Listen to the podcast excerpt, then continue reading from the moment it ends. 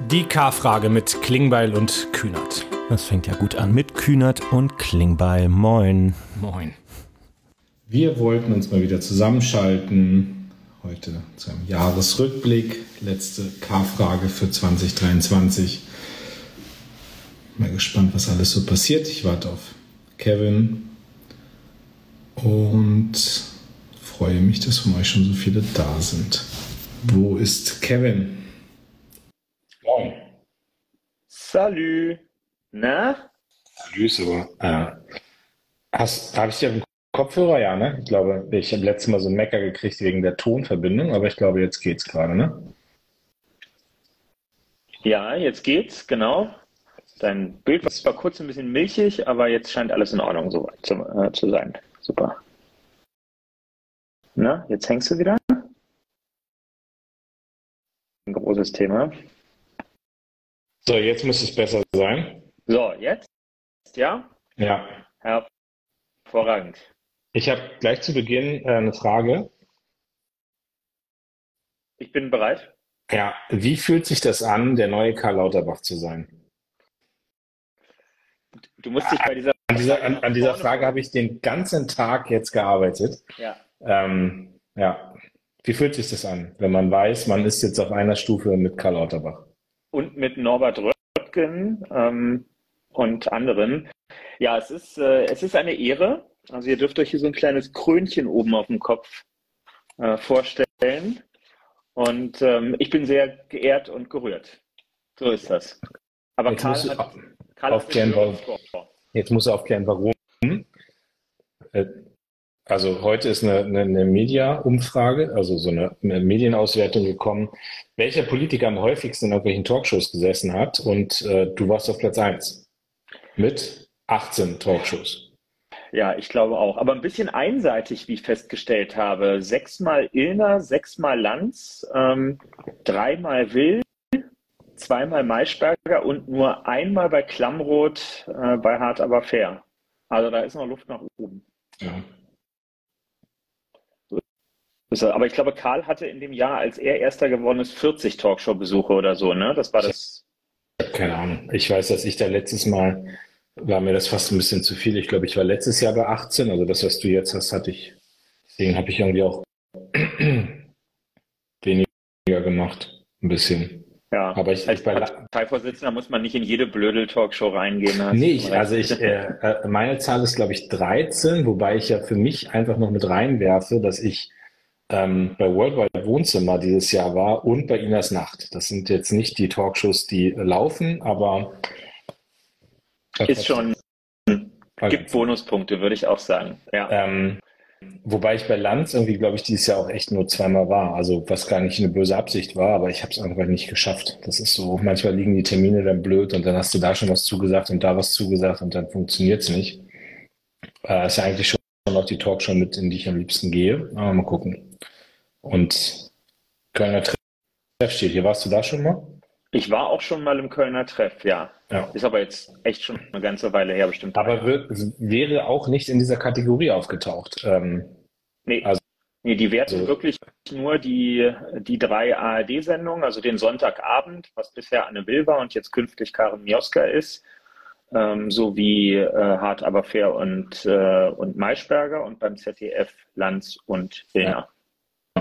Also insofern gibt es ja auch, äh, Fabian schreibt da, du warst ja auch bei Kebekus, also insofern gibt es ja viele Sachen, die gar nicht mitgezählt werden. Okay, also ging jetzt auch gar nicht drum zu sagen, wer am häufigsten im Fernsehen ist, sondern ging darum, dass du heute die Krone aufgesetzt bekommen hast und der neue Karl Lauterbach oder Norbert Röttgen bist. Aber ich vermute, Karl Lauterbach ist dir lieber als Norbert Röttgen. Ich glaube auch. Und dann will ich gleich zu Beginn, äh, weil mich das den ganzen Tag schon irgendwie so triggert, das Thema, äh, auch eine Sache sagen, äh, weil wir ja auch äh, eine Verlosung nachher haben und gerade fragt jemand, ob wir keine anderen Themen haben. Doch, wir reden über alle politischen Themen, ähm, aber es ist jetzt nicht so, dass äh, trotz all der Härten und Herausforderungen, die gerade da sind, wir jetzt irgendwie komplett in Sack und Asche gehen und hier irgendwie gar keinen Spaß mehr haben dürfen. Also wir reden über alle Themen. Trotzdem äh, erlaubt uns auch mal, dass auch wir als Politiker auch zum Jahresende und erst recht, wenn wir uns in dieser Form hier zusammenschalten, ein bisschen auch äh, mal Spaß haben dürfen. Äh, ich habe so ganz viele Kommentare gekriegt auf den Toaster, ob das jetzt der Ernst sei und so weiter. Nein, das ist nicht der Ernst. Wir haben nicht vor, Provision für Toaster uns äh, irgendwie hier jetzt irgendwie reich zu machen, aber gerade der Toaster ist ja auch was, was uns beide verbindet, äh, wie ich finde, sehr lustig sogar. Und deswegen haben wir gesagt, das machen wir jetzt zum Jahresende mal. Also niemand muss denken, wir werden jetzt hier unpolitisch alle eure Fragen versuchen wir zu beantworten.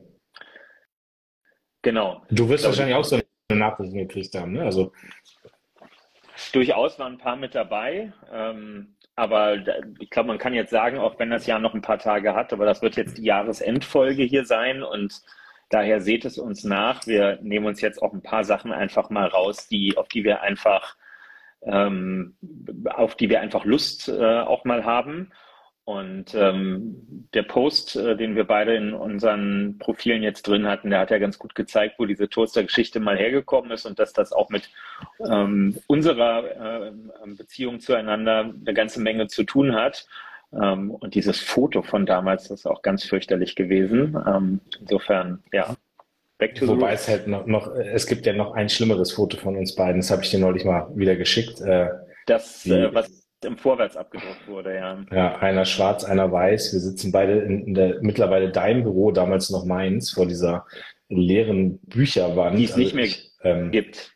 Ja.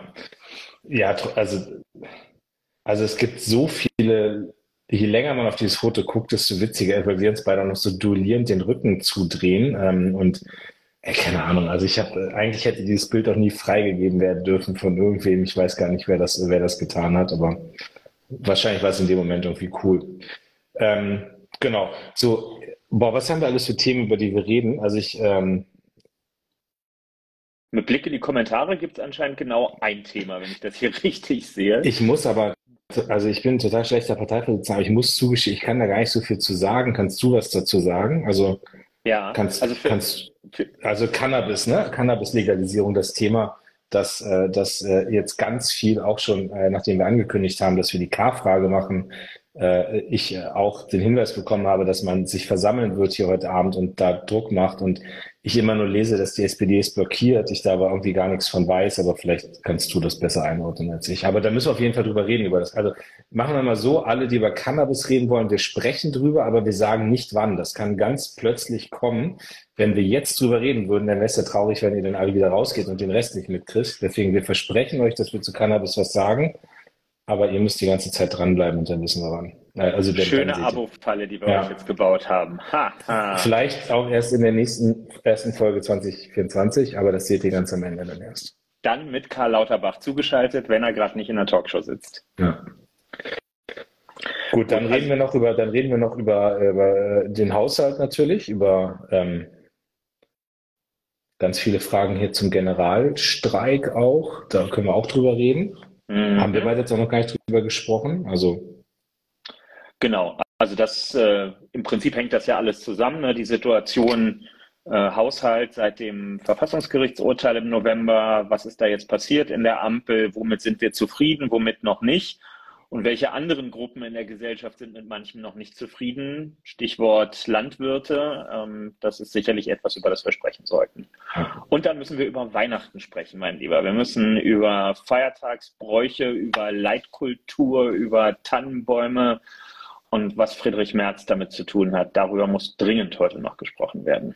Ja, ich habe vorhin nur gesehen, dass du was gemacht hast, aber ich war heute, ich habe heute äh, mein, also ich war heute den ganzen Tag einen Termin und habe einfach äh, nicht lesen können bisher. Ich bin wirklich so zwei Minuten hier vorher rein, habe noch gecheckt, ob meine Kopfhörer aufgeladen sind. Und äh, insofern musst du gleich mal erzählen, was heute passiert ist. Okay, haben wir noch irgendwie Themen? Wir müssen über den Toaster noch reden. Der ist verlost worden schon. Da sehen wir nachher, wer ihn gewonnen hat. Ganz genau. Ja, ich, also ich würde sagen, wir fangen mit dem Haushalt wahrscheinlich am besten an, weil es schon so das bestimmende politische Thema der letzten Wochen waren. Ganz am Ende machen wir auch, glaube ich, noch mal drei Minuten Fußball, aber das ist ja traditionell ganz am Ende, damit dann auch alle abschalten können, die partout mit Fußball nichts anfangen können. Haushalt. Haushalt. Ja. Wo fängt man an? Ich weiß gar nicht. Ähm, ist immer, ist immer schwer, wenn man selber mittendrin steckt, ist so schwer zu erahnen, wie viel die Leute eigentlich im Schnitt so mitgekriegt haben in den letzten Wochen und was man alles voraussetzen kann an Wissen. Also ich glaube, erstmal grundsätzlich wird jeder mitgekriegt haben, dass es ein Bundesverfassungsgerichtsurteil gab, das dafür gesorgt hat, dass eine ähm, zweistellige Milliardensumme im Haushalt fehlte. Es waren nicht die 60 Milliarden, die äh, sozusagen immer äh, am Anfang kolportiert worden. Am Ende sind wir im Kernhaushalt bei einer Summe irgendwie so um die 12, 13, 14 Milliarden gelandet und äh, im KTF, im Klima- und Transformationsfonds also quasi so einem Fonds für Investment in Klimaneutralität, wo auch eine erhebliche Summe fehlt. Und dann äh, gab es sehr viele politische Gespräche, in denen dann Vorschläge gemacht wurden. Und ähm, vielleicht mal das als erstes. Ich war sehr erleichtert, dass es Vorschläge gegeben hat. Ähm, das ist ja, ich muss übrigens immer meinen Laptop anmachen, gerade also dieses Geräusch nicht wundern. Ich habe, äh, ich lade mein Handy, das leer ist, weil, weil mein Laptop, der geht die ganze Zeit aus. Also nicht wundern, wenn hier komische Geräusche kommen. Ähm, Wie schön. Ein vertrautes Geräusch. Ja. Ähm, genau, und äh, also insofern bin ich froh, dass es diesen, diesen Haushalt gibt und dass es jetzt Vorschläge gibt. Jetzt ist das Verfahren aber natürlich so, also dass das wieder jeder mal gehört hat, der da nicht so tief im Detail steckt. Die Regierung hat jetzt ein paar Vorschläge entwickelt. Das Ganze geht jetzt dann mit dem Jahreswechsel quasi ins Parlament und dann kommen wir als Parlamentarier, also jetzt gar nicht in der Funktion Parteivorsitzender Generalsekretär, sondern in der Funktion auch als Parlamentarier und gucken nochmal auf den Haushalt drauf. Und äh, da wird sicherlich auch nochmal Änderungen geben, das halte ich auch für richtig. Und dann gibt es den Haushalt 24, aber das war ja gar nicht klar, ob es den überhaupt geben wird oder beziehungsweise wann es den wie geben wird. Und da bin ich erstmal froh, dass man sich geeint hat, auch wenn ich nicht jedes äh, der Elemente der Einigung jetzt irgendwie bejubel und hätte ich alleine entscheiden können, wären Entscheidungen da auch anders getroffen worden. Aber das ist nun mal der Vorteil, der Nachteil, keine Ahnung was, aber vor allem die Realität, dass man in einer Demokratie, in einer Konstellation mit zwei Koalitionspartnern äh, und in einer Konstellation, wo man ein paar rechtliche Vorgaben mitbekommen hat, nicht so entscheiden kann, wie man immer will, sondern ein bisschen auch Kompromisse finden muss, was gar nicht immer nur schlimm ist. Genau. Man muss vielleicht einmal dazu sagen, wie das normalerweise mit den Haushalten ähm, so läuft. Also so ein, so ein Bundeshaushalt ist im Prinzip, ja, man kann sagen, das ist so das Taschengeld, was der Deutsche Bundestag der Regierung für ein Jahr zur Verfügung stellt. Und da wird vorher dann immer schon so ein Plan gemacht, wofür das Taschengeld ausgegeben werden soll. Also wie viel geht in Sozialleistungen rein, mit wie viel Geld fördern wir die Ansiedlung neuer Unternehmen, wie viel kriegt die Landwirtschaft, wie viel kriegen die Hochschulen und so weiter und so fort. Und das dauert ziemlich lang, bis dieser Haushalt fertig ist. Also das neue Jahr beginnt und dann beginnen eigentlich auch immer schon die Arbeiten am Haushalt für das Jahr darauf. Das zieht sich über Monate hinweg und wird dann im Dezember abgeschlossen, sodass man im Januar mit dem neuen Haushalt arbeiten kann. Und diesmal war es eben so, wir waren schon fast fertig mit der Aufstellung des Haushalts äh, für 2024. Und kurz vor Schluss kam dann eben das Urteil in Karlsruhe. Also, dass ein Urteil kommt, wussten wir, aber natürlich nicht welches. Und im Prinzip haben die uns gesagt, es ist ja schön, was ihr euch für Gedanken gemacht habt, aber wir reißen jetzt ein riesiges Loch in diesen Haushalt rein und euch fehlt ganz viel Geld. Und dann hatten wir noch wenige Wochen, um irgendwie eine Lösung dafür zu finden. Also in wenigen Wochen haben Olaf, Christian Lindner und Robert Habeck das machen müssen, was normalerweise über ein ganzes Jahr mit so einem Haushalt ähm, entsteht. Und deswegen gab es jetzt halt mal wieder die sehr unbeliebten Nachtsitzungen und es konnten wieder Fotografen damit Geld verdienen, dass sie nachts aus dem Tiergarten versucht haben, durch beleuchtete Fenster des Kanzleramtes hindurch zu fotografieren und Menschen beim Nachdenken ähm, zu beobachten. So ist das dann eben, ja. Ich, ich bin ein bisschen fasziniert davon, wie viele, wie viele Freunde des Cannabis-Gesetzes hier heute zu Gast sind. Äh, das äh, lenkt mich ein bisschen ab, aber Total. je mehr jeder, je mehr jeder schreibt, desto später sagen wir was dazu. So machen wir es. Total. Ähm, ähm, so, also äh, genau, Haushalt und gibt diese Lösung, ich habe heute mich in einem Interview ziemlich drüber geärgert, dass gerade irgendwie so dann alle wegrennen, fünf Minuten nachdem man was beschlossen hat. Äh, finde ich auch irgendwie komisch. Vor allem finde ich komisch, dass ähm, das zuständige Minister sich mit Sachen irgendwie nicht zurechtfinden. Und irgendwer hat ja hier gerade auch geschrieben, ähm, wie ist das mit den Landwirten und so weiter. Also ich ich, ich glaube, dass alle ihren Beitrag leisten müssen. Wenn man sagt, es muss gespart werden, müssen alle sparen. So, und das betrifft dann irgendwie auch jeden und jede. Ähm, aber natürlich gibt's Härten. Ne? Also ich, ähm, glaube zum Beispiel, das habe ich ja die letzten Tage deutlich gemacht, dass man sich das Thema Pendlerpauschale nochmal angucken muss, weil es auch gefragt wurde, mir wäre am liebsten, es hätte schon sowas wie ein Klimageld gegeben und da geht es immer darum, dass es gerade noch keine technische Lösung gibt, wie man jedem Bürger in Deutschland Geld geben kann. Das ist der sogenannte Auszahlmechanismus. Aber da arbeitet Christian Lindner als Finanzminister dran. Er hat doch gesagt, dass das jetzt kommt und dass man dann eben auch die Theorie zumindest hat, um Klimageld auszuzahlen. Aber solange es das nicht gibt, glaube ich, muss man schon gucken, wie gerade Menschen, die aufs Auto angewiesen sind. Nicht jeder äh, nutzt das, weil er will, sondern manche eben auch, weil sie müssen, dass es da auch Kompensation gibt. Und gerade wenn jemand irgendwie so 80, 100 Kilometer zur Arbeit pendelt im ländlichen Raum, dann finde ich, muss man irgendwie was machen. Ähm, und das zweite ist ja die große Debatte über Elektromobilität äh, und die Frage Förderung. So ich, da habe ich jetzt so ein bisschen verfolgt, das, also fand ich auch komisch, dass man das so von einem Tag auf den anderen abstellt. Ähm, aber da gibt es ja anscheinend jetzt auch gerade Lösungen, dass die, dass die Automobilhersteller und die Verkäufer, dass die von sich aus dann auch so Übergangsprämien anbieten, was glaube ich auch erstmal hilft, dass da niemand jetzt ähm, niemand im Stich gelassen wird. Und das dritte ist aber die Frage Landwirtschaft. So, die steht auch im Raum. Ist bei mir im Wahlkreis übrigens auch ein Riesenthema. Also aus meinem Wahlkreis waren, glaube ich, jetzt allein 100 Landwirte die letzten Tage äh, in Berlin und haben auch demonstriert.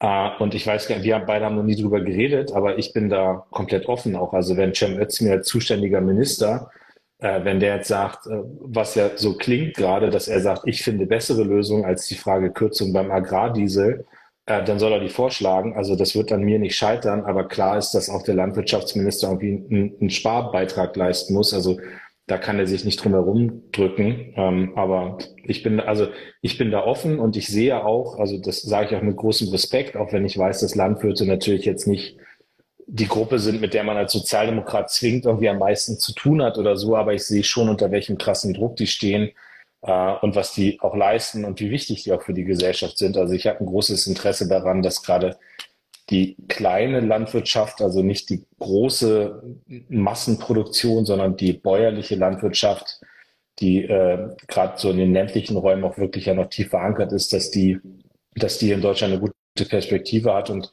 ich bin da für jede Lösung offen. Ich äh, habe nur gerade ein bisschen Sorge, das ist mein letzter Punkt, in dann sag du mal was dazu. Ich habe gerade ein bisschen Sorge, dass die Debatte sich gerade völlig verhärtet und dass sie super emotionalisiert wird. Also ich lese jetzt die letzten Stunden auch ganz viel über den Generalstreik am 8. Januar, also wo jetzt alle sorgt dafür, dass das Licht ausgeht und alle auf die Straße und alles lahmlegen und so weiter. Ich finde Demonstration total wichtig und ich, ich glaube auch, dass das total gut ist, um sich so in die politischen Debatten einzumischen. Ich halte am meisten aber immer von einem Dialog, wo man guckt, wie kann man eine Lösung herbeiführen und wie kann man Sachen auch auflösen. Und ich glaube, dass wir ein bisschen aufpassen mussten, und das ist ein Appell an alle Seiten, dass man politische Debatten jetzt nicht so führt, dass das jetzt total verhärtet und man am Ende so krass polarisiert, dass man gar nicht mehr in der Lage ist, miteinander zu reden. Ich bin da total dafür, dass man vernünftig miteinander redet. Und e-, eine Kommentierung doch, weil gerade jemand geschrieben hat, Landwirten ist der Tierschutz völlig egal sorry, das muss ich auch in aller Härte zurückweisen. Also ich gibt sicherlich schwarze Schafe, aber ich kenne so viele Landwirte, die auch wissen, müssen vernünftig mit ihren Tieren umgehen, damit sie da auch als Landwirte vernünftig ihren Job machen können. Also das ist, das kann man äh, in der Art und Weise auf, auf gar keinen Fall sagen. Ja, also ich habe auch Sorge vor dieser Verhärtung oder Radikalisierung oder wie auch immer man das ähm, nennen möchte. Deswegen war mir das eben so wichtig, auch nochmal den nochmal darzustellen, warum wir überhaupt in der Situation sind, über solche Maßnahmen im Moment zu sprechen. Weil ich glaube, viele, die jetzt nicht jeden Tag Politik verfolgen, denken dann, hä, warum kommen die jetzt auf die Idee, kurz vor Weihnachten da irgendwo den Landwirten irgendwelche Millionen ähm, zu streichen? Das macht ja niemand aus Spaß, sondern eben, weil da mehrere Milliarden plötzlich im Haushalt ähm, fehlen. Und das ist jetzt ein, einfach ein klassisches Beispiel für Politik und für Kompromissfindung. Ähm, die, die Reaktion der SPD, unserer Partei, auf diese Lücke im Haushalt ist gewesen zu sagen, okay, zunächst mal ist es vielleicht naheliegend zu sagen, wir sind in einer Notsituation, nicht nur weil dieses Urteil gefällt wurde, sondern weil wir ja verschiedene Krisen um uns herum haben, die uns fordern, auch finanziell fordern, insbesondere der Krieg in der Ukraine mit all seinen Auswirkungen, humanitäre Hilfe, militärische Hilfe, die Aufnahme von Kriegsgeflüchteten, das alles kostet viel Geld, dass wir die Ukraine unterstützen ähm, und das Völkerrecht wahren. Und das wäre total naheliegend zu sagen, es ist eine Notlage. Und wenn man eine Notlage hat, dann erlaubt auch die Schuldenbremse, die wir in Deutschland haben, dass man ein bisschen mehr Kredite ähm, aufnehmen kann, um dieser Notlage zu begegnen. Leider hat es keine Mehrheit dafür gegeben, dass wir diesen Weg gehen. Die SPD ist zwar die stärkste Kraft, ich lese ja dann hier auch manche Kommentare, öh, warum kann die FDP das alles diktieren? Nee, kann sie nicht, aber wir haben eben alleine nicht die Mehrheit. Und für alles, was wir fordern, brauchen wir am Ende genügend Partner, um das zusammen durchsetzen zu können. Das war dafür nicht der Fall. So, dann hätte sich die SPD auch vorstellen können zu sagen, wir ziehen in so einer Krisen- und Notsituation die stärksten Schultern in unserer Gesellschaft stärker heran. Das heißt, wir füllen einen Teil des Haushaltslochs eben auch damit, dass diejenigen mit den allerhöchsten Einkommen und den allerhöchsten Vermögen einen etwas gerechteren Teil dazu beitragen, unser Gemeinwesen zu finanzieren. Hat nun auch keine Mehrheit bislang zumindest gefunden, diesen Weg zu gehen. Und daher bleibt uns kurzfristig erstmal nichts anderes, als irgendwie im Haushalt so zu verschieben, dass wir eine ganze Menge Geld einsparen können. Das heißt, viele der Vorschläge, die jetzt auf dem Tisch liegen oder die jetzt vorgenommen werden sollen, kommen nicht, weil wir finden, dass das die tollste aller Ideen ist, ähm, sondern weil einfach nicht genügend Geld für alle Aufgaben vorhanden ist. Und dann hat man versucht, es nicht in einem Politikbereich einzusparen, sondern über alle Bereiche zu verteilen, sodass jetzt sowohl Hubertus Heil im Bereich Arbeit und Soziales ein bisschen Abstriche machen muss, was uns sehr weh tut, aber eben auch der Landwirtschaftsbereich, auch andere Bereiche müssen das tun. Und deshalb diskutieren wir jetzt sowas und die Interessengruppen machen, wie sich das gehört, deutlich, was ihre Meinung dazu ist. Ähm, und da muss man gucken, wo das hinläuft. Das, worauf du, glaube ich, eben Bezug genommen hast, ist diese, ähm, diese Meldung, die so ein bisschen durchs Netz jetzt gegangen ist, dass da einzelne Bauern, das ist jetzt, glaube ich, auch nicht der Bauernverband, sondern so kleinere Gruppen dazu aufgerufen haben, dass Landwirte gemeinsam mit Bäckern, Logistikern und anderen am 8. Januar auf die Straße gehen wollen. Die nennen das Generalstreik, was ganz spannend ist, weil so ein Generalstreik, also ein politischer Streik in Deutschland gar nicht ähm, erlaubt ist. Ähm, deswegen ist das relativ heikel, was da gerade rumgeht. Und ich habe jetzt auch bislang noch nicht den Eindruck, dass Deutschland wirklich kurz vorm Generalstreik stehen würde. Aber man sieht, der Ton wird rauer. Und wenn ich das in den sozialen Medien richtig verfolgt habe, dann habe ich da vor allem viele üblich Verdächtige wieder erkannt, Leute, mhm. in deren Profilen es dann auch gegen Corona-Impfungen geht und die die Bundesrepublik Deutschland nicht so richtig anerkennen und ähnliches. Also Nachtigall, ich höre dir trapsen.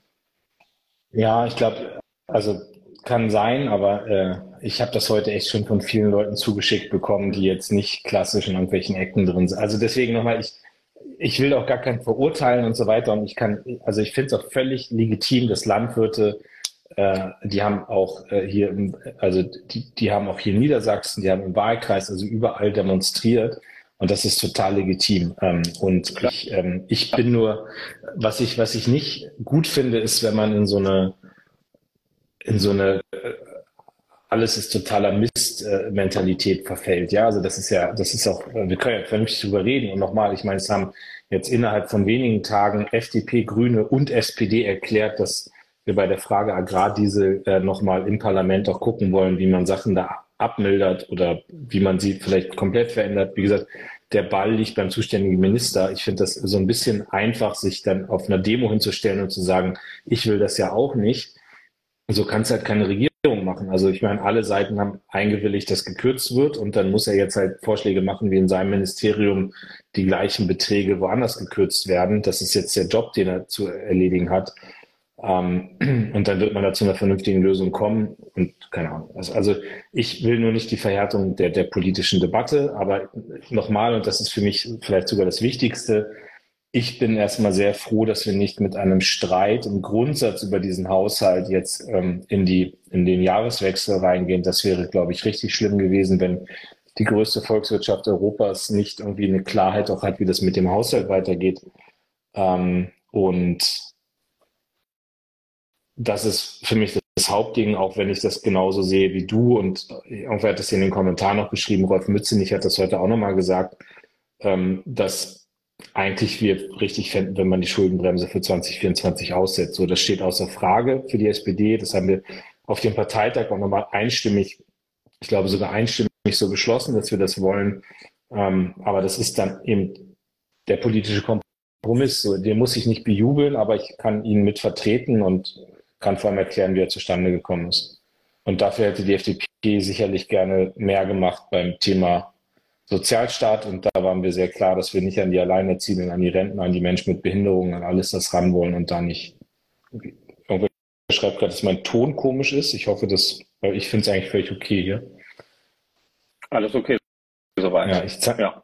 Jetzt haben die ganzen Cannabis-Leute hier länger nichts geschrieben. Ich hoffe, die sind noch da. Ja, aber schon. Also für alle, die uns später im Podcast hören, ähm, ist es wirklich, äh, Cannabis ist sehr dominant weiterhin in den Kommentaren. Es ist auch spannend zu sehen, wie versucht wird, argumentativ äh, dafür zu sorgen, dass wir das Thema jetzt endlich aufrufen. Zum Beispiel trinke ich hier äh, zwischendurch auch mal was und jetzt ist identifiziert worden, es ist eine Bierflasche und jetzt wird mir gegönnt, dass ich aus der Bierflasche trinke, aber andere würden auch gerne andere Dinge konsumieren. Jetzt muss ich euch enttäuschen, es ist ein alkoholfreies Bier, also alle Alkoholvergleiche ähm, hinken jetzt, aber ich bin sehr, äh, sehr amüsiert darüber, wie viel Kreativität und Mühe hier mit drin ist, uns zu einer Aussage zu bewegen, die noch kommen wird, aber noch nicht jetzt. Es hat auch schon jemand gefragt, wie lange hier im Schnitt diese Sendung, diese Sendung wurde geschrieben, wie lange die dauern. Sagen wir auch nicht. Also fünf bis sechs Stunden ist eigentlich Minimum. Das ist hier der Alles gesagt Podcast für genau. viele, die das noch nicht wussten. Das, das, das, Wort Hanf ist die Parole für äh, Feierabend und dann machen wir den, den Cliffhanger bis genau. nächste Jahr. Sehr schön. Ja, also mit dem Haushaltsthema, das können wir jetzt, glaube ich, schon äh, sagen, wird es auch nächstes Jahr weitergehen. Den Haushalt selbst, den werden wir ähm, Ende Januar, Anfang Februar ähm, beschließen. Das äh, ist soweit klar. Aber wie wir künftig mit den Haushalten des Bundes ähm, umgehen ähm, und wo dort vielleicht noch weitere Spielräume herkommen können. Ähm, darüber wird immer wieder politisch zu sprechen sein. Ähm, ich glaube, man kann das auch, also wir haben uns da beide die letzten Tage häufig drüber unterhalten. Wir haben, glaube ich, beide ein sehr klares Bild davon, welche Themen ähm, wir in den nächsten Monaten insbesondere politisch ähm, bearbeiten wollen. Wir haben beide jetzt in Interviews von, mehrfach ähm, gesagt, dass wir finden, dass äh, das Jahr 2024 politisch eines sein muss, in dem der Staat auch die Möglichkeit nutzt, gerade Menschen mit ganz normalen durchschnittlichen Einkommen stärker ähm, zu entlasten. Ich sage das auch hier an der Stelle nochmal, ne? also ohne Groll. Ich weiß, wir haben einen Koalitionsvertrag unterschrieben, in dem quasi ein, ein steuerpolitisches Unentschieden drin ist. Weder hat die FDP ihre ganzen Steuersenkungs- Fantasien für alle und jeden durchsetzen können, noch haben wir unsere Steuerkonzepte durchsetzen können, aber man muss ja von Zeit zu Zeit immer mal wieder ähm, darüber sprechen. Und ich finde ganz persönlich einfach, dass, dieses, dass diese Zusage von Lindner am Anfang der Wahlperiode, für niemanden wird eine Steuer erhoben und das ist quasi die Sicherheit, dass das Leben in Deutschland bezahlbar bleibt und dass die Leute nicht mehr belastet werden. Sorry, aber das stimmt einfach nicht mehr, weil das erleben ja alle im Alltag. Die Zusicherung, dass selbst die allerreichsten Leute nicht mal ein bisschen mehr beitragen müssen, heißt nichts anderes, als dass wir ganz viele Kosten, CO2-Preis und anderes auf Verbraucherinnen und Verbraucher abwälzen. Das zahlt man dann an der Supermarktkasse, das zahlt man an der Tanksäule, das zahlen gesetzlich Versicherte über ihre Versicherungsbeiträge und anderes mehr. Und darüber müssen wir nächstes Jahr sehr offen und ehrlich in der Politik sprechen, dass diese Nichtbereitschaft, steuerlich was zu machen, einfach bedeutet, dass die große Mehrheit der Leute die Kosten woanders übergeholfen bekommt. Und ich glaube, dass da eigentlich auch eine FDP bereit sein müsste, drüber ähm, zu reden, weil es kann ja nicht in deren Interesse sein, dass lauter Leute mit 2000 netto, 3000 netto, dreieinhalbtausend netto Haushaltseinkommen, dass die jetzt andauernd steigende Lebenshaltungskosten wegen ihrer Politik haben. Ja. Ich, also ich, ich glaube auch, dass es, äh, dass es jetzt ähm, sehr stark um dieses Thema geht. Ähm, aus ganz unterschiedlichen Gründen, aber ich, ich nehme schon wahr in vielen Veranstaltungen, die ich mache, dass, dass gerade diese Gruppe von Leuten so das Gefühl hat, Politik sieht mich nicht. Ich, ich kann immer noch argumentieren, warum das anders ist, weil ich meine, ich finde auch, wir haben wahnsinnig viel jetzt gerade im ersten Jahr der Ampel gemacht für diese Gruppe. Ne? Also fängt ja bei 12 Euro Mindestlohn an, was für viele von denen auch wichtig ist, weil es natürlich auch andere Löhne nach oben zieht. Äh, Kindergeld, Kinderzuschlag, Wohngeldausweitung, Gas- und Strompreisbremse. Aber das ist natürlich alles verpufft in Zeiten, wo du eine Krisensituation hast und wo äh, wo es auf dem Konto runtergeht und die Politik dann das Runtergehen abfedert, merkst du ja nicht, dass es irgendwie besser wird, sondern du, du hast irgendwie, äh, du hast trotzdem Verluste. Äh, aber in vielen anderen europäischen Ländern konnten selbst solche Maßnahmen überhaupt nicht ergriffen werden. So, das ist gut, aber es muss jetzt um Perspektiven gehen. Und, und das ist ja sehr facettenreich. Ne? Also ich, ich merke es bei mir immer, das Thema zum Beispiel Pflege geht genau in diesen Bereich rein. Das Thema Gesundheit geht in den Bereich rein. Mobilitätsfragen gehen in den Bereich rein. Bei dir in Berlin ähm, wird das Thema Wohnen noch sehr stark auch sein, gerade für die arbeitende Mitte. Äh, ich hatte allerdings gestern, ich hatte bei mir im Wahlkreis so eine Runde mit Vertretern aus der Bauindustrie das war schon ein heftiges Gespräch. Ne? Also das muss ich schon sagen, dass die, also die haben immer so prognostiziert, wie viel ihrer Einschätzung nach jetzt in den nächsten zwei Jahren gebaut wird. Das waren keine Zahlen, die mich jetzt ermutigen. Ja? Und da geht es jetzt nicht darum, dass ich irgendwie, dass ich jetzt geil finde, wenn bei mir irgendwie möglichst viele Häuser gebaut werden im Wahlkreis, sondern es geht ja um die Frage, ist genug bezahlbarer Wohnraum da? Ähm, und, und da sind ja einfach große Lücken. So, also das, um darauf sich zu konzentrieren, wirtschaftliche Stärke, arbeitende Mitte, das ist, glaube ich, die Aufgabe fürs nächste Jahr, definitiv. Absolut. Zum Thema Wohnen haben wir ja auch schon ein paar Mal drüber gesprochen. Wer da ganz aktuell tiefer einsteigen will, kann ich nur empfehlen. Ähm, da hatte Markus Lanz gestern Abend seine letzte Sendung, glaube ich, des Jahres mit äh, Clara Geiwitz, unserer Bundesbauministerin ähm, einem Journalisten, einem Stadtplaner und einem ähm, Wohnungsunternehmer, also der Wohnungen baut. Ähm, total interessante Runde, nicht nur für mich als jemand, der, der Wohnungspolitik macht im Bundestag, sondern glaube ich für viele, die sich fragen, warum ist das eigentlich im Moment so schwierig und wie kann man da aus diesem Loch auch wieder rauskommen? War eine sehr interessante Sendung. Guckst du viel Talkshows? Also machst du das? Nee, also zu Hause eigentlich gar nicht, weil ich bin auch gar nicht, gar kein Fernsehmensch mehr zu Hause, schon lange nicht. Aber wenn ich unterwegs bin und abends im Hotelzimmer ähm, bin, dann mache ich irgendwie aus Gewohnheit da den Fernseher an. Das ist so mein Ritual. Mhm. Und wenn dann zufällig eine Talkshow läuft, Lanz läuft ja ganz spät immer im ZDF, daher passt das häufig, dann bleibe ich schon manchmal drauf hängen. Okay. Ja, ich, Guckst du das oder? Boah, ja, ich habe so manchmal, ne, so wenn mir jetzt irgendwer schreibt, hier, Kevin war gestern bei Lanz, guck dir das mal an, das war gut und so, also das mache ich dann schon. Also, ähm, oder gibt's ja auch, Hubertus war neulich mal bei Hart, aber fair und Find hat irgendwie einen sehr guten Auftritt auch gehabt. Also ich bin jetzt nicht derjenige, der, ähm, der, also ich gehe jetzt nicht bewusst abends vor den Fernseher und schalte irgendwas ein, sondern eher, wenn mich irgendwer darauf hinweist. Also Du hast mir neulich irgendwie mal erzählt, dass Matthias Miersch bei, bei in MoMA war und ein gutes Interview hatte und dann habe ich mir das angeguckt. Also eher sowas, wenn mir jemand was zuschickt oder wenn jemand sagt, hier guck dir mal die Sendung an. Ich, ich hätte, also total gerne, also ich, ich hätte, also ich gucke das auch nicht mit Absicht nicht, aber es passt nicht in meine Tagesabläufe. Also ich, ist ja ähnlich wie bei dir. Also man kommt irgendwie meistens 22, 23 Uhr irgendwie heim und dann liest man noch irgendwas oder sowas oder redet mit Leuten, die man da trifft und dann ähm, halt nicht vom Fernseher guckst Lanz. Genau, ja. In den Kommentaren weisen einige auf Mediatheken hin. Vielen Dank. Wir leben ja nicht unterm Stein. Da das ist uns bekannt. Ich das denn nach, genau. Genau, aber, ja, aber manchmal ist es auch auf YouTube ja ganz gut ausgeklippt. Ne? Also bei Lanz zum Beispiel hast du dann häufig so 15 oder 20-minütige Passagen mit einem bestimmten Gesprächsthema extra rausgegriffen. Das ist dann schon mal ganz interessant, weil man einfach weiß, wenn da jemand, weiß ich nicht, wenn da irgendwie Carsten Linnemann oder so gewesen ist, dann kann es halt sein, dass mir das in den Tagen darauf begegnet, was er da gesagt hat. Und dann ist schon gut, mal kurz reingeschaut zu haben und einfach zu wissen, was da für, Botschaften gesetzt wurden. Ja. So, wir wechseln jetzt mal auf das zweite Thema mit deinen Weihnachtsbräuchen. Ähm, ähm, ja. Ja, Weihnachtsbräuche. Äh, Gibt's, wir, wir haben schon mal drüber geredet, so, aber gibt es bei euch so, also wie sehen deine Weihnachtstage aus? Willst du es erzählen oder ist das zu privat? Ich, also. Super unspektakulär. Ich bin, ich bin ja, also da, wo ich arbeite, komme ich ja auch her. Ich bin ja einfach Berliner Willy in jeglicher Hinsicht. Brandhaus. Ja, genau. Kevin ist, Kevin ist in Willy Brandhaus geboren und äh, so sieht es nämlich aus. Und ich werde da unter diesem Weihnachtsbaum in unserem Eingangsbereich unten, da werde ich sitzen, Heiligabend, ja. genau. Nee. Nein, Spaß beiseite. Also ich, worum ich ja manche immer beneide, ist dann dieses Ritual des Nachhausefahrens zu Weihnachten. Ne? Irgendwann am 21., 22., 23. die Koffer packen, ins Auto oder in den Zug setzen und dann so dieses, dieses demonstrative, ich fahre jetzt von da weg, wo ich arbeite und fahre dahin, ähm, wo die Feiertage halt stattfinden. Und das habe ich eben nicht und daher ist das hier auch nicht so krass strukturiert. Mhm.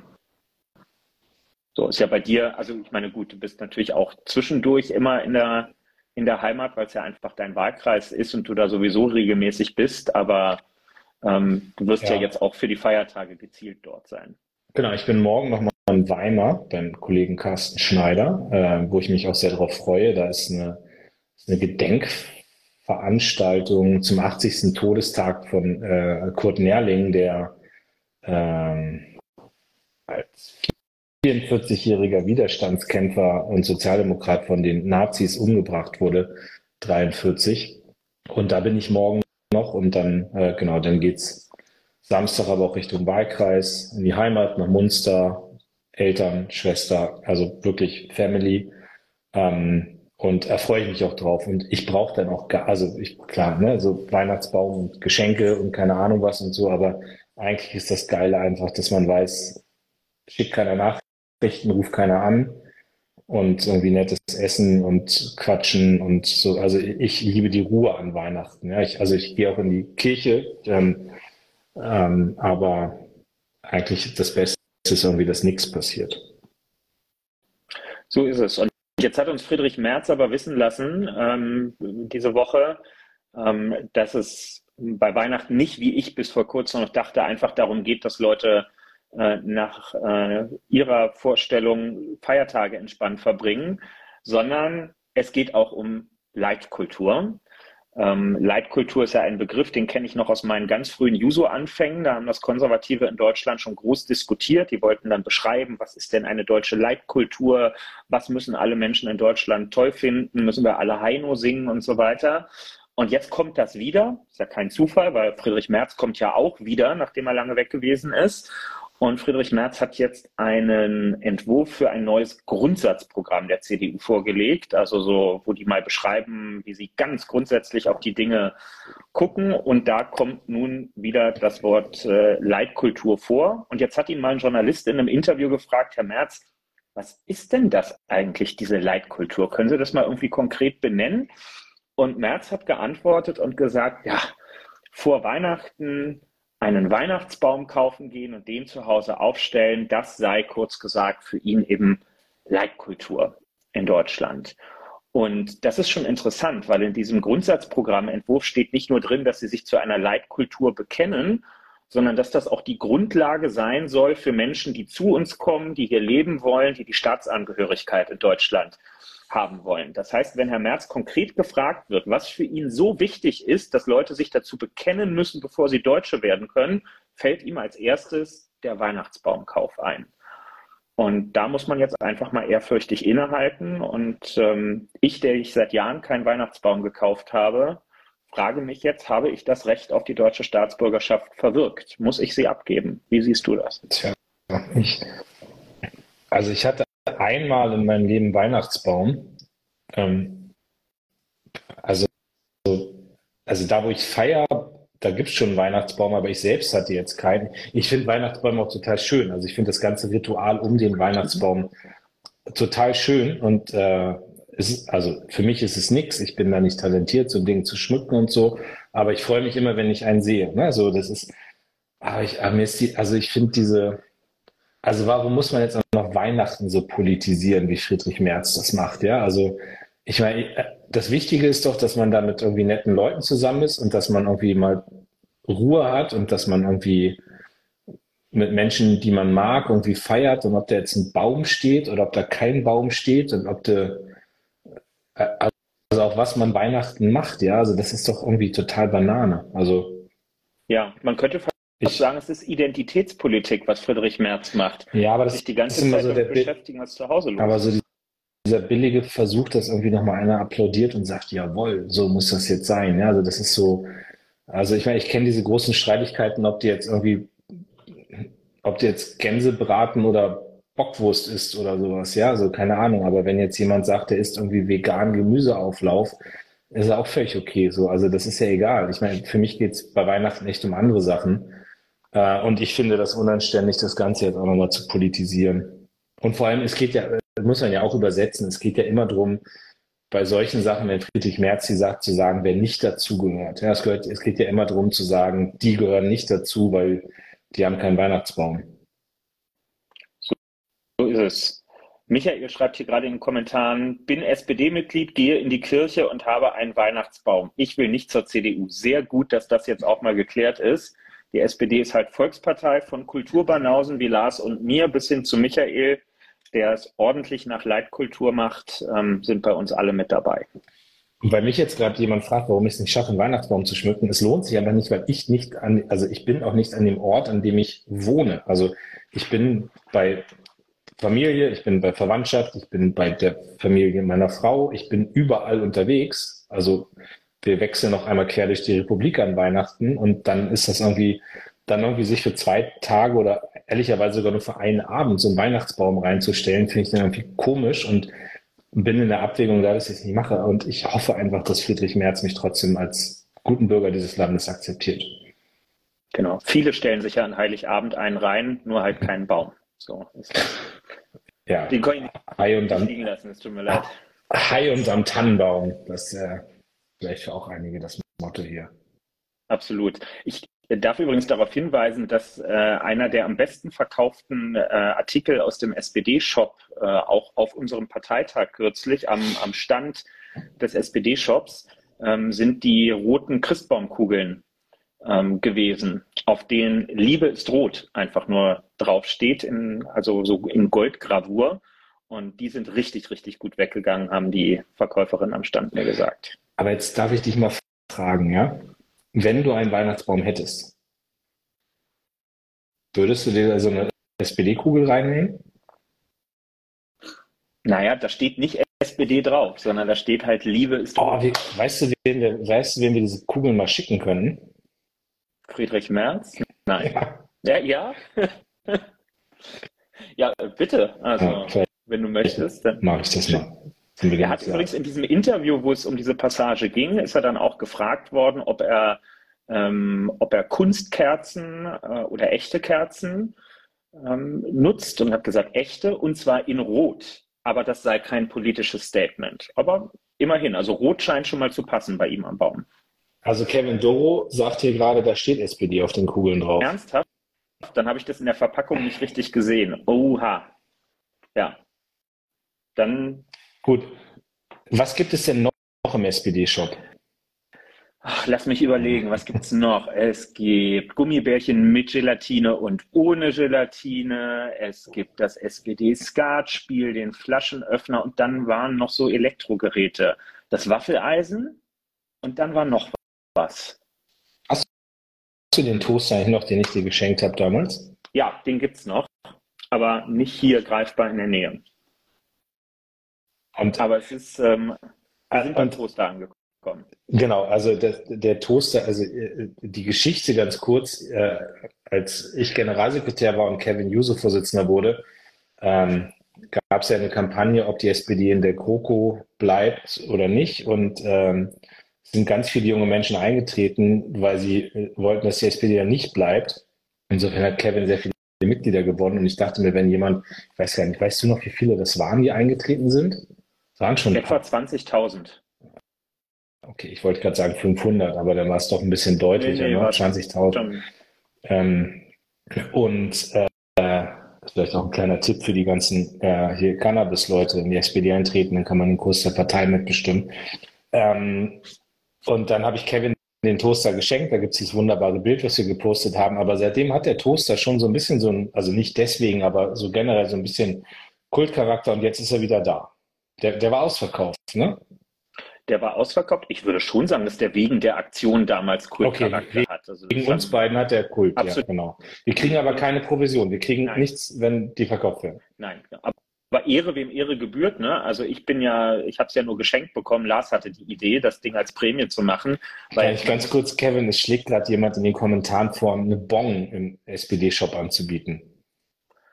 Ich nehme das mal mit, würde ich sagen, äh, als, als Vorsatz fürs neue Jahr. Hm.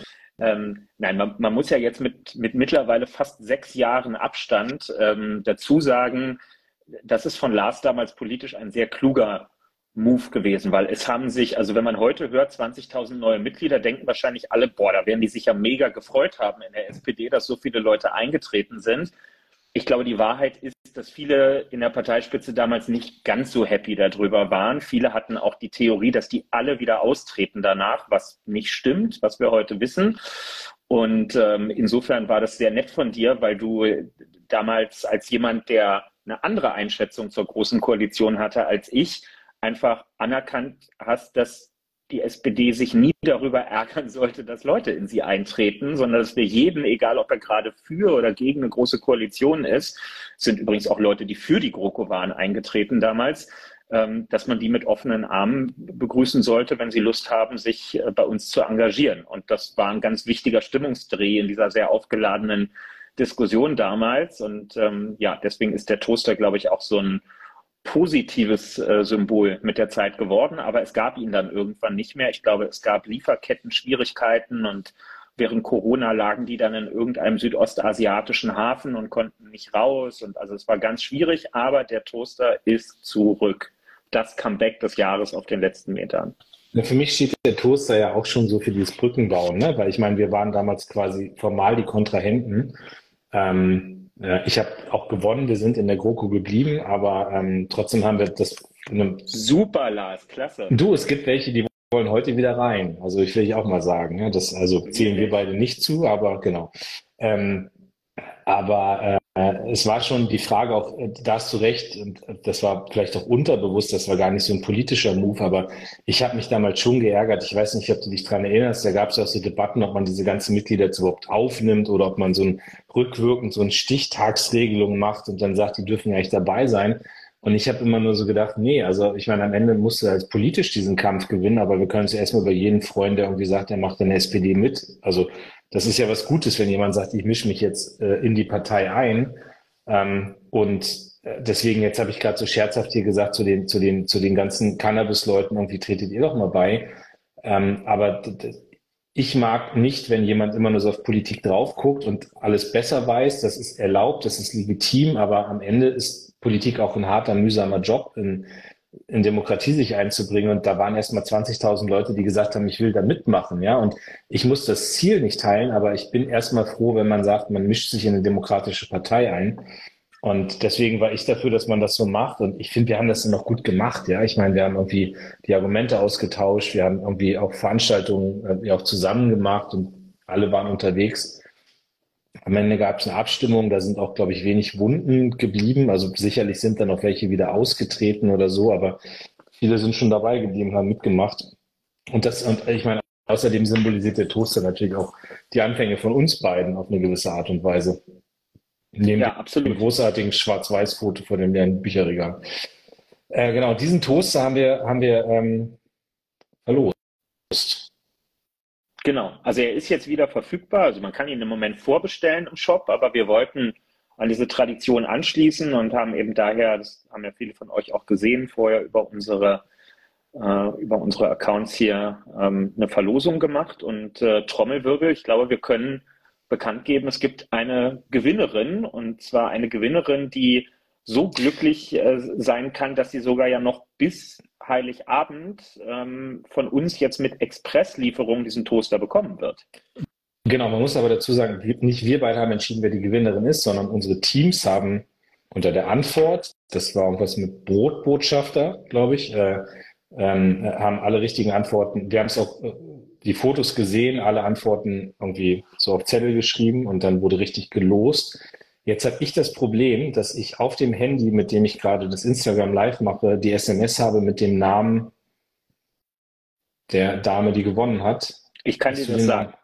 Ja. Ich, ich habe mir extra eine Eselsbrücke vorher gebaut. Also ich habe jetzt auch nicht den kompletten Namen, aber das ist dir vielleicht auch gar nicht so recht. Aber ich habe, hatte mir gesagt, du musst an den Film Die fabelhafte Welt der Amelie denken, denn die Frau heißt Amelie, ähm, die gewonnen hat und kommt aus äh, Heidelberg, glaube ich. Und ähm, genau, hatte sich schon, äh, wir haben ihr schon eine, eine DM geschickt, äh, dass sie gewonnen hat. Und sie hatte auch schon geantwortet, freut sich riesig und wollte nach Möglichkeit sich von unterwegs auch zuschalten. Also falls du uns äh, hörst, dann äh, lass was von dir hören in den Kommentaren. Aber auf jeden Fall äh, geht direkt morgen in den Expressversand ähm, der Toaster raus, signiert von Lars und mir höchstpersönlich, ähm, so dass das Ding unterm Baum liegen wird und das einzige Kriterium, was es von unserer Seite gibt im Tausch gegen den Gewinn, was eigentlich ein bisschen komisch ist, weil einen Gewinn tauscht man gegen nichts, aber wir, wir machen haben die, jetzt einfach bitte, so. Wir haben die freundliche Bitte. Die freundliche, aber nachdrückliche Bitte, ähm, dass, ähm, dass du, Amelie, ähm, unterm Weihnachtsbaum, wenn du denn Leitkultur genormt einen Weihnachtsbaum zu Hause haben solltest, ähm, ein Foto damit machst. Beziehungsweise, ich glaube, du hattest geschrieben, du, du wirst es jemandem weiterschenken, dann muss diese Person damit ein Foto machen, aber wir hätten gerne einen Beleg, um zu wissen, dass es dem Toaster gut geht. Ja, wir, wir, würden aber auch, wir sind ja nicht Friedrich Merz, wir würden auch akzeptieren, wenn es keinen Tannenbaum gibt, aber einfach vom Weihnachtsfest ein Foto mit dem Toaster, da wollen wir nicht so klein sein. Notfalls, ja. notfalls. Also, aber Weihnachtsbaum wäre schon besser. Vielleicht extra einkaufen dann dafür. Ja, genau. Auch insbesondere wenn die Person nicht deutscher Staatsbürger, deutsche Staatsbürgerin ist, dann wäre es als Zeichen der Integration schon ganz gut. Damit man auch wirklich dazugehört. So ist das. Genau, also das ist das mit dem Toaster jetzt gewesen. Alle anderen, die leider nicht gewonnen haben, eure Chance besteht immer noch darin, die Konjunktur anzukurbeln und im SPD-Shop eine Bestellung äh, abzugeben. Und für alle, die das grandiose Video, ich bin sehr viel darauf angesprochen worden, auf das Werbevideo zum Toaster, alle, die das nicht gesehen haben, ihnen sei nochmal gesagt, der Clou ist nicht einfach nur, dass der Toaster rot ist und auf ihm SPD draufsteht, sondern der Toaster brennt in das Toast die Buchstaben SPD rein. Und wie geil ist das denn? Also wenn ihr die SPD mal wieder zum Fressen gern habt, liebe Cannabis-Community zum Beispiel, dann, ne? Also. also. Du hast aber auch in diesem Video ausgesehen, alter Schwede, ey, wie so ein, wie so ein typischer Sunny Boy, der den ganzen Tag irgendwie Werbung macht. Total. Also ich, ich so also total bescheuert mit einem Foto, wo ich überhaupt nicht weiß, wer erlaubt hat, das zu verwenden. Wie ich da diesen Toaster dahin halte. Ja. Props an Markus aus unserem Digitalteam für dieses, äh, für diesen sehr großartig gemachten Werbeclip. Ja, und mal wieder gemerkt, dass ich kein Recht am eigenen Bild habe. So, haben wir noch ein Thema, das wir besprechen müssen? War noch was? Ich weiß gar nicht so genau. Cannabis interessiert sich hier keiner mehr, zumindest nee, ich glaube, das Thema ist durch. Also. Nee, aber, also, aber jetzt ernsthaft mal, Kevin, ja. klär mich mal auf. Wann kommt das Cannabis-Gesetz? Verhindert die SPD das? Und was hat Sebastian Fiedler damit zu tun? Okay, das ist jetzt einer dieser Situationen, wo wir hoffentlich unserem Ruf gerecht werden, dass wir hier wirklich sehr offen ähm, und, und nicht gestellt äh, über Politik reden. Ähm, und wir offenbaren ja dann auch beide, wenn wir Wissenslücken haben. Also Lars, dass er nicht exakt weiß, wie der Sachstand ist. Und ich versuche es jetzt auch mehr ähm, zusammen zu rekonstruieren. Mein Kenntnisstand ist, das Cannabis-Gesetz, was fertig ausverhandelt ist, jetzt über einen sehr, sehr langen Zeitraum, also die Ampel hatte sich das vorgenommen im Koalitionsvertrag vor zwei Jahren, dann hat man sich auf den Weg gemacht, dann war klar, so die vollwertige Legalisierung, wie man sich das mal im Bilderbuch gewünscht hat, da gibt es aus europarechtlichen Gründen Schwierigkeiten und dann hat man halt Wege gebaut, drei Pflanzen für den Eigenbedarf, für den Anbau, die Möglichkeit, so eine Social Clubs zu gründen, also so Cannabis-Genossenschaften, wo man nicht gewinnorientiert, sondern gemeinsam für den Eigenbedarf ähm, anbaut und das aufteilt. Dann ganz viele Ideen für Prävention, Jugendschutz und so weiter. Das alles ist zusammengeworfen worden. Ich habe mich mal mit Burkhard Blinert, dem, dem äh, Drogenbeauftragten der Bundesregierung, der auch Sozialdemokrat äh, ist und sehr hilfreich in dem Thema, darüber unterhalten. Mir hat der Kopf geschwirrt, als der mir erzählt hat, was, wer sich alles beteiligen muss an diesem Gesetz, zum Beispiel das Verkehrsministerium, ähm, weil man natürlich genauso wie es Promillegrenzen für Alkohol gibt, musste irgendjemand definieren, was sollen denn eigentlich die THC-Grenzen sein im Straßenverkehr. Kommt man ad hoc gar nicht drauf, ist aber alles mit drin. Also kurzum, lange Verhandlungen, Ergebnis ist fertig, hätte auch im Dezember beschlossen werden können. Und ja, stimmt, ähm, ist dann auch aus der SPD-Fraktion heraus von der Tagesordnung abgesetzt ähm, worden.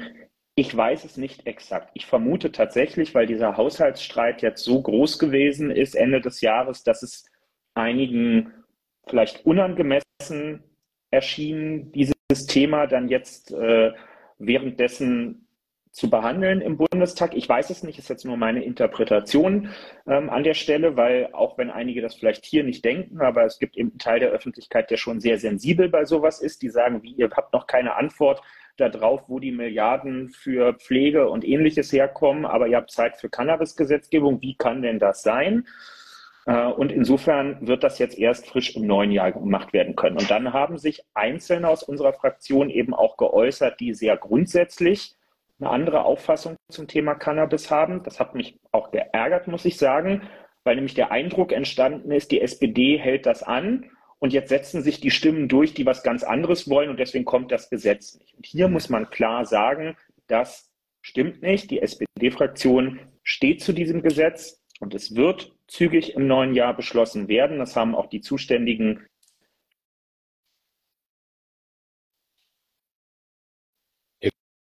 Jetzt bist du weg. Wir haben das unmittelbar danach in einer Mitteilung ähm, so bekannt gegeben. Ich habe die auch nochmal nach, danach befragt. Stimmt das? Kann man das so sagen, dass das definitiv kommt? Die haben gesagt, ja. Und das ist das, worauf ich mich dann jetzt auch ähm, verlasse und worauf sich, glaube ich, auch alle draußen verlassen können, dass das so, wie es verabredet und ausgearbeitet wurde, zügig im neuen Jahr beschlossen wird. Ich weiß nicht, ob du bei mir nur kurz einmal weg warst zwischendurch, aber irgendwie war einmal der Ton weg. Ähm, genau, aber also das deckt sich dann, und weil irgendwer gefragt hat, wieso weiß ich das nicht, weil ich einfach, ähm, weil ich ganz viel jetzt mit diesen Haushaltssachen zu tun hatte und ich sage auch mal, ich bin total dafür, dass man dieses Cannabis-Gesetz macht. Ich habe mit dafür gesorgt, dass es im Koalitionsvertrag drin steht. Ich habe doch immer wieder nachgefragt. Aber ich hoffe, und das versteht niemand falsch, für mich ist es in den letzten Wochen nicht das wichtigste Thema gewesen, was aber nicht heißt, dass ich auf die Bremse getreten bin. Ich kenne nicht die Gründe, warum es von der Tagesordnung im Dezember runtergegangen ist. Ich vermute auch eher, Kevin, dass es das war, was du gesagt hast, dass man gesagt hat, okay, wir haben jetzt hier noch andere Sachen. Ja, wir hatten auch Regierungserklärungen, die irgendwie dazwischen geschoben werden mussten. Und dass man dann nicht sagt, wir machen eine Regierungserklärung zum Haushalt oder keine Ahnung zur aktuellen Situation in Israel, und danach machst du irgendwie Cannabis. Ja, so das hätte, auch wenn manche das in den Kommentaren anders sehen, ich glaube, das hätte nicht immer gepasst, aber die Verabredung, die politische, ist ja klar.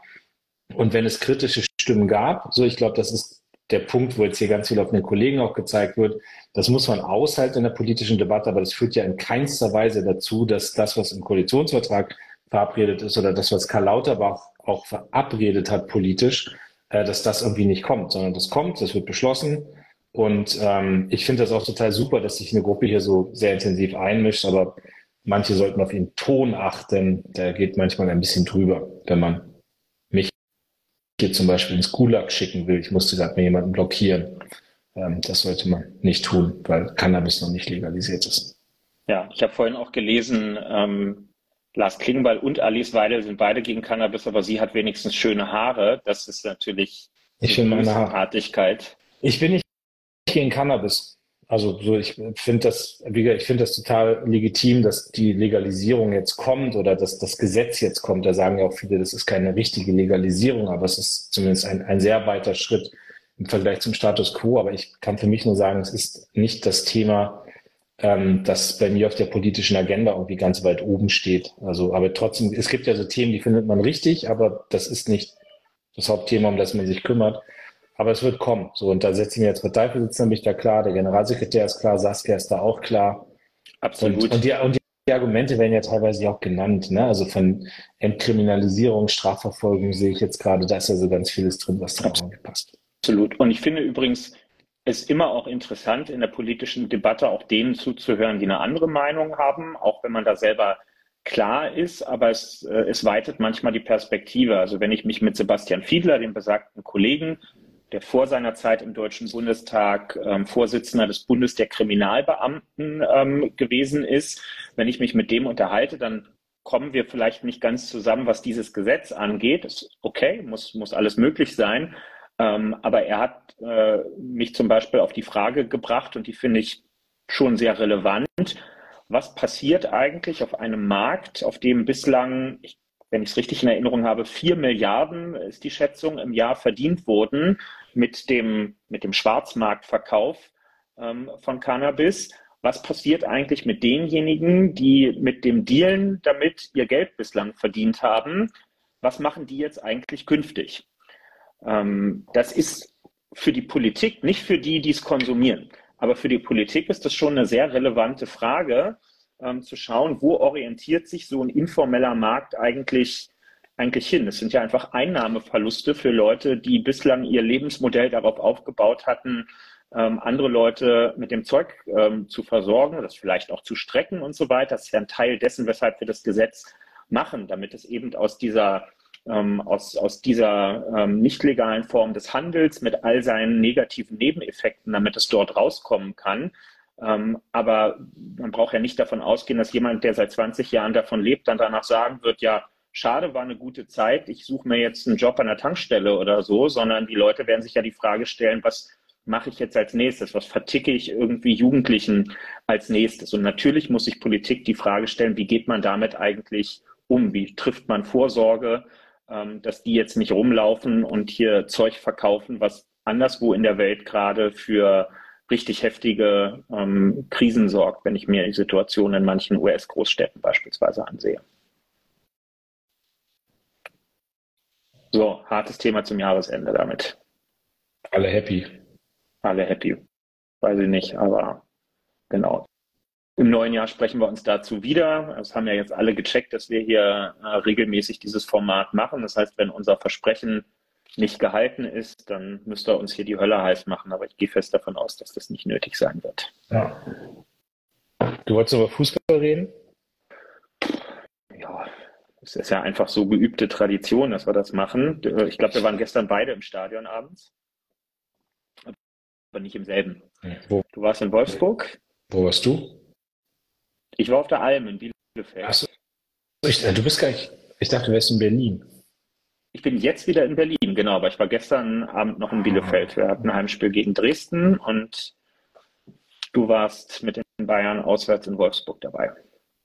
Wir haben gewonnen. Und ihr? Ja. Ich weiß es nicht. Ich weiß es wirklich nicht. Wir haben 0-1 verloren. verloren. Äh, ich konnte die zweite Hälfte der Bayern dann noch anschließend in der Kneipe sehen. Der, der Kollege Dirk Riese ist hier im Chat, den ich sehr schätze. Ähm, der schreibt hier gerade nur der BVB. Ähm, hat, wer ist gerade Trainer bei, Borussia Dortmund? Also ist, ich, wir haben jetzt ja ein paar Minuten geschaltet hier. Wir haben um 20 Uhr angefangen. Ich weiß nicht, ob, ähm, ist, ist Terzic noch Trainer? Ich weiß es nicht. Ja, würde der auch sagen, nur der BVB? Ich man weiß es nicht so genau. Ja. Bei Köln ist gerade was frei geworden. Vielleicht orientiert er sich auch um. Ja, ich will auch nicht gemein sein. Dirk ist ein toller Kollege.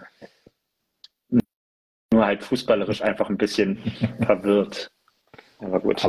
Aber ich glaube, BVB ist auf Platz 6. Vielleicht schaffen die ja noch europäisch zu spielen nächste Saison. Ja, absolut.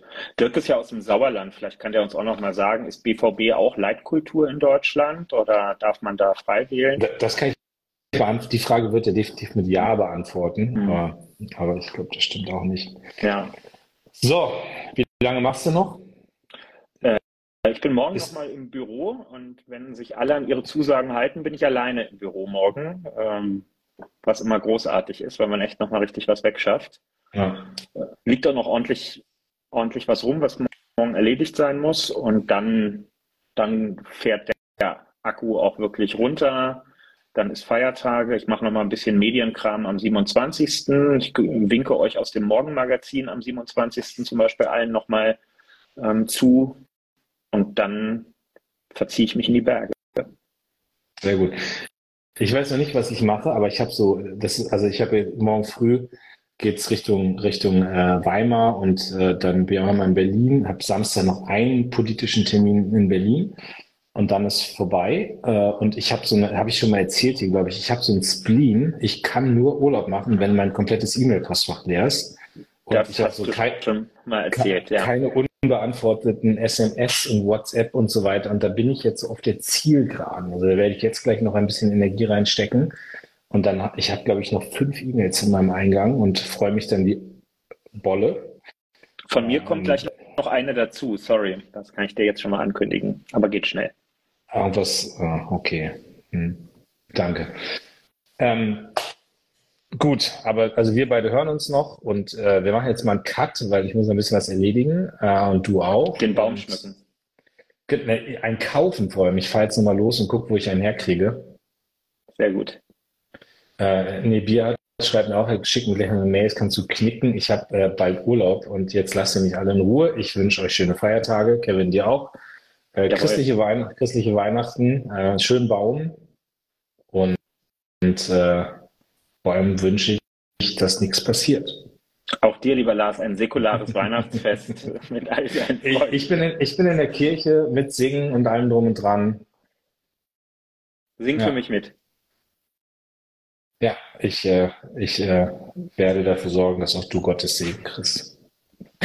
Das ist Volkspartei auch am Heiligen Abend. So. In diesem Sinne, Ahoi, einen, einen guten Rutsch ins nächste Jahr, frohe Weihnachten und auch bald. Kommt gut rüber. Bis bald.